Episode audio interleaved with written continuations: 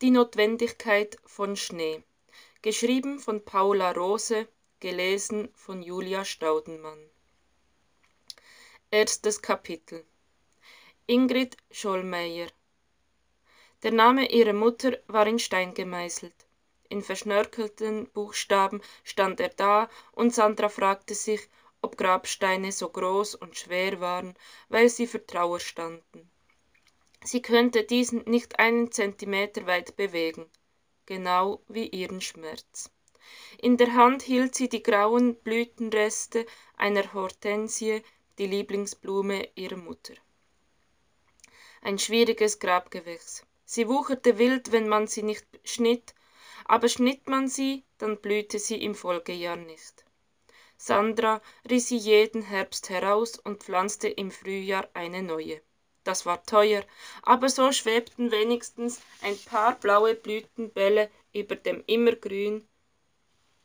In diesem Jahr war sie spät dran, hatte nichts, um die Lücke zu füllen, und so konnte sie die Pflanze nur zurückschneiden. Denn nackte Hölzer waren immer noch besser als ein Loch. Der Rest der Grabpflege musste aufs Frühjahr verschoben werden. Glockengeläute riss Sandra aus ihren Gedanken. Sie mahnte sich zum Aufbruch. Irgendwie haben wir nie genug Zeit füreinander, Mama, sagte sie, während sie sich erhob. Vielleicht sollte ich jemanden fragen, wie man Hortensien auf Gräber zu blühen bringt. Du hättest es gewusst. Und in Gedanken fügte sie hinzu, aber du hast es für mich, aber du hast es für dich behalten, wie alles andere auch. Und warum hätte sie mit ihrer Mutter über Grabbepflanzung reden sollen?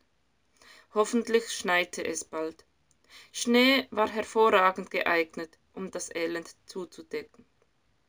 Der Herbstnebel hatte sich verflüchtigt und ein paar Sonnenstrahlen wagten sich an den Birkenstämmen und tiefhängenden Ästen der Trauerweiden vorbei, als Sandra zum Ausgang schritt. Felix stand schon an der Tür und winkte, als sie ihr Fahrrad vor der Kita anschloss. Komm schnell, Mama, du musst gucken, was ich gebaut habe. Sandra rang sich ein Lächeln ab und ließ sich von ihrem Jüngsten an die Hand nehmen. Der Gruppenraum der Marienkäfer hatte sich bereits geleert. Frau Kasper saß an ihrem Schreibtisch in der Ecke und warf ihr über den Brillenrand einen Blick zu. Entschuldigung, sagte Sandra, ich war noch auf dem Friedhof. Es hat länger gedauert. Frau Kasper seufzte übertrieben. Tut mir leid, Frau Borat, aber ich muss das mal sagen. Sie sind die einzige Mutter, die ständig zu spät kommt, und alle anderen sind berufstätig.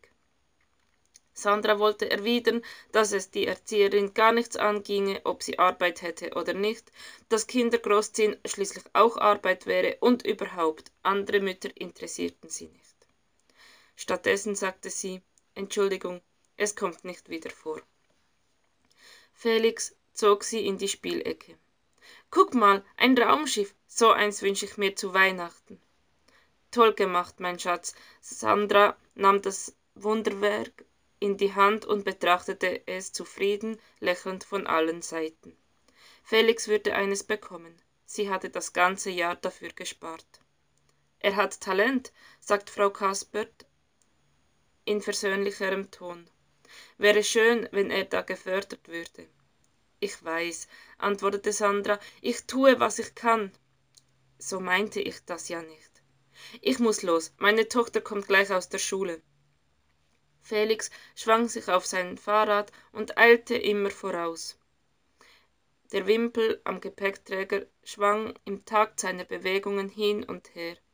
Sandra erinnerte es an ihr Kaninchen aus Kindertagen, wie es mit Freudensprüngen über die Wiese hüpfte, wenn sie es aus dem Käfig gelassen hatte. Ob ihr mal jemand sagen würde, dass sie ihren Job als Mutter gut machte?